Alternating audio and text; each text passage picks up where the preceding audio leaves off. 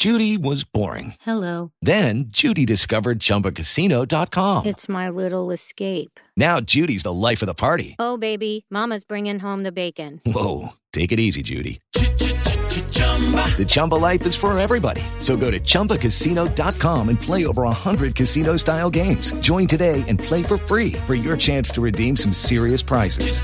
chumba ChumbaCasino.com. No purchase necessary. Void where prohibited by law. 18 plus terms and conditions apply. See website for details. Boombox. Entonces, si este era el cambio, yo quiero ver la cara de los 11 millones de colombianos que votaron por Petro cuando Mercar les valga 10, 15 o 20 o 25 o lo que sea más caro de lo que costaba antes. Vamos de mal en peor, están haciendo cagada. De ponerle impuestos a los capitales golondrina y sería un suicidio. A mí no me venga a decir que las colas que vimos en los días sin IVA anteriores en las grandes cadenas eran los ricos haciendo cola. No, esto, esto beneficiaba a millones de colombianos. Aquí comienza el Zuletazo. El Zuletazo Podcast que hoy hace cuenta. Sacamos la calculadora porque después de muchos ajustes, discusiones, propuestas, cambios de opinión, de postura, ya fue radicada la ponencia de la reforma tributaria.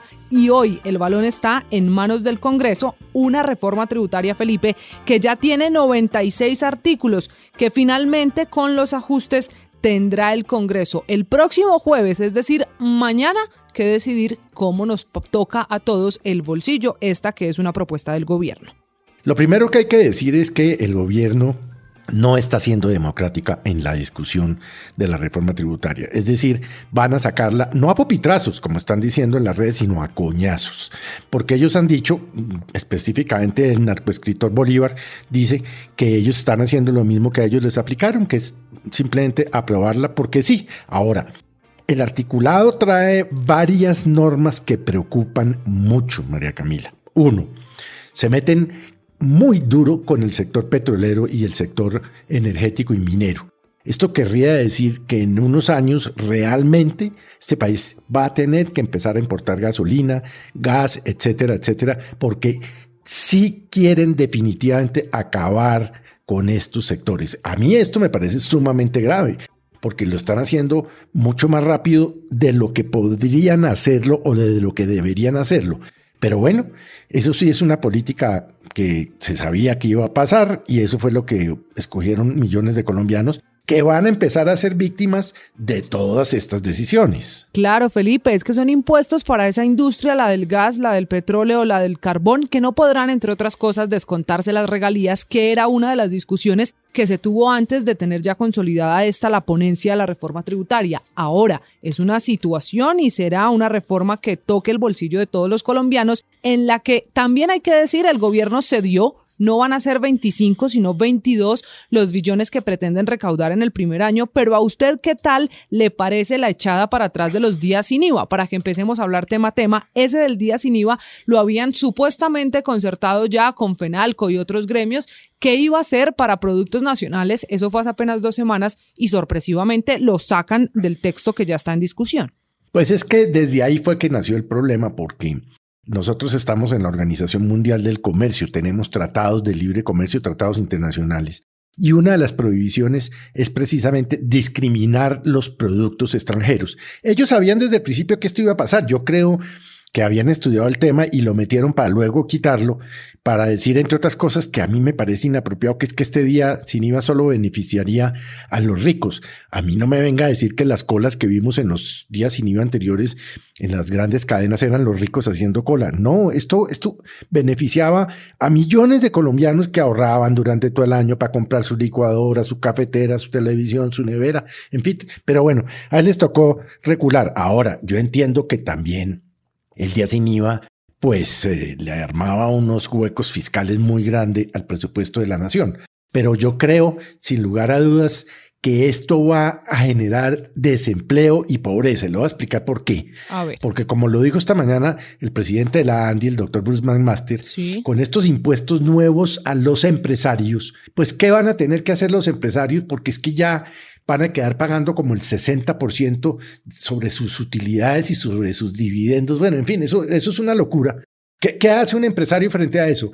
O se lleva la empresa para otro lado, para otro país porque la pueden hacerlo. fuga de los- capitales, que es el riesgo. Claro, fuga de capitales por un lado, o simplemente empiezan a votar gente, a bajar la nómina, a bajar la nómina, a bajar. Entonces, yo creo que esta reforma, contrario a lo que piensa el gobierno, va a producir más pobreza de la que ya tenemos y de la que supuestamente quiere combatir el gobierno del presidente. Pero déjeme darle algunos datos de por qué esta reforma va a afectar a todos los colombianos. Hablemos, María Camila, de los alimentos. Ah, es que Felipe, ese es el gran ítem, el gran problema que tiene la reforma tributaria, el que han encontrado incluso quienes trabajan en el campo y los mismos empresarios. En el caso de los alimentos, los llamados ultraprocesados, va a quedar dependiendo esto de la lista que concerte el gobierno en las discusiones que empiezan mañana, pero ya se anticipa que van a grabar a todos los alimentos que tengan azúcares, sodio y que se les haya hecho cualquier adición, lo que ellos llaman ultraprocesados. Es decir, ahí va a entrar la mortadela, el salchichón, pero también las lentejas. Todos los alimentos procesados, mejor dicho,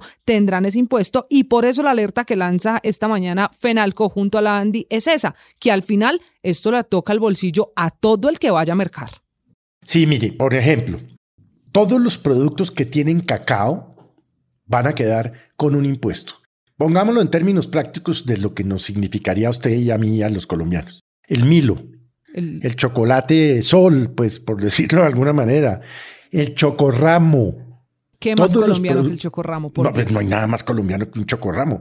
Bueno, todos estos productos van a quedar. Y todos los productos que tienen que ver con mezclas para la preparación de productos de panadería, pastelería y galletería. La es decir, eh, todo lo que tiene, exactamente, todo lo que tiene esta harina. Ahora, quiere decir que usted, el, eh, no sé, la galleta que se comía al mediodía en la panadería o el bizcochito, todo va a pagar más impuestos.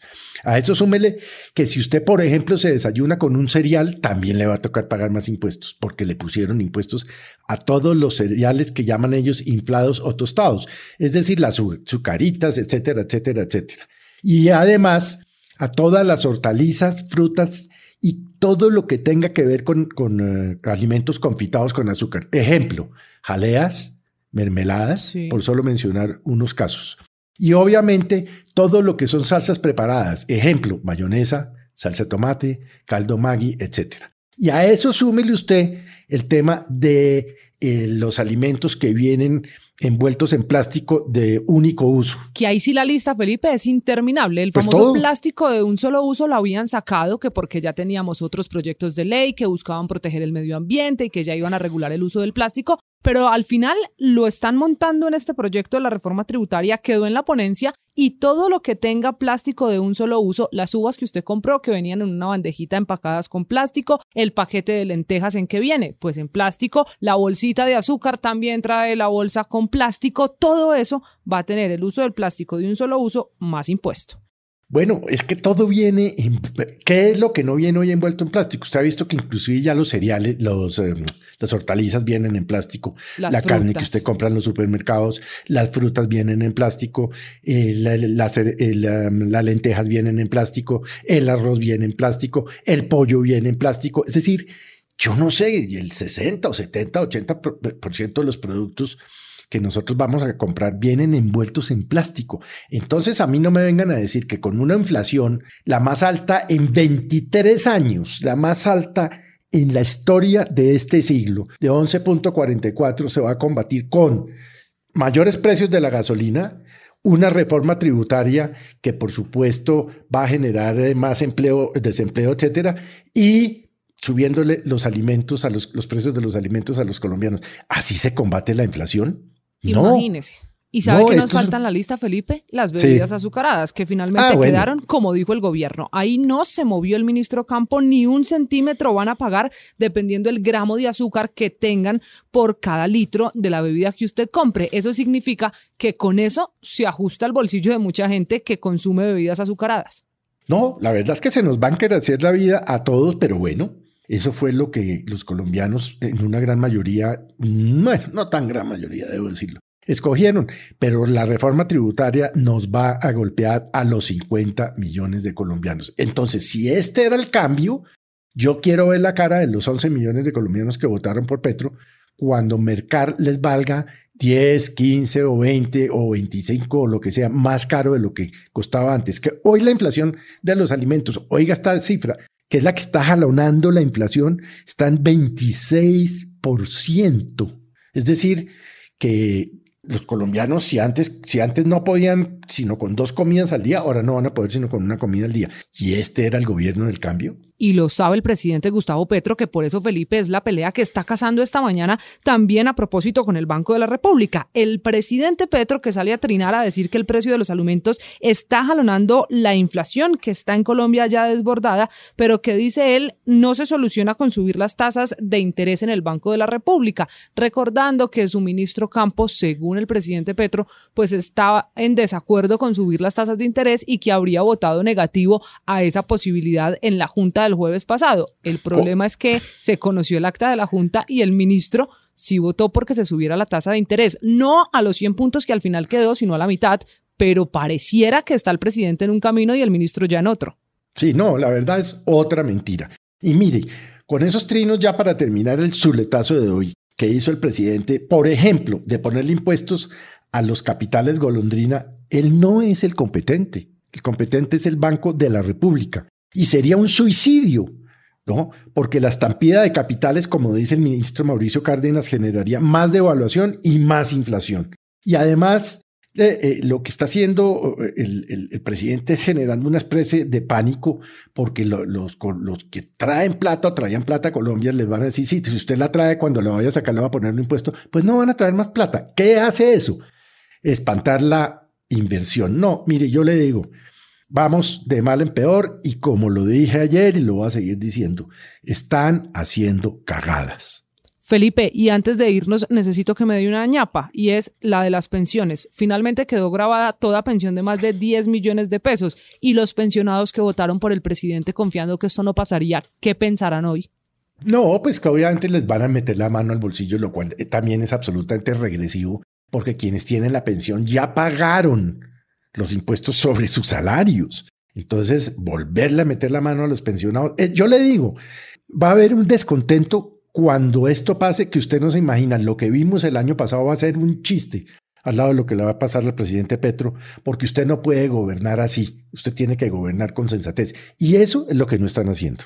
Este es el Zuletazo. Boombox.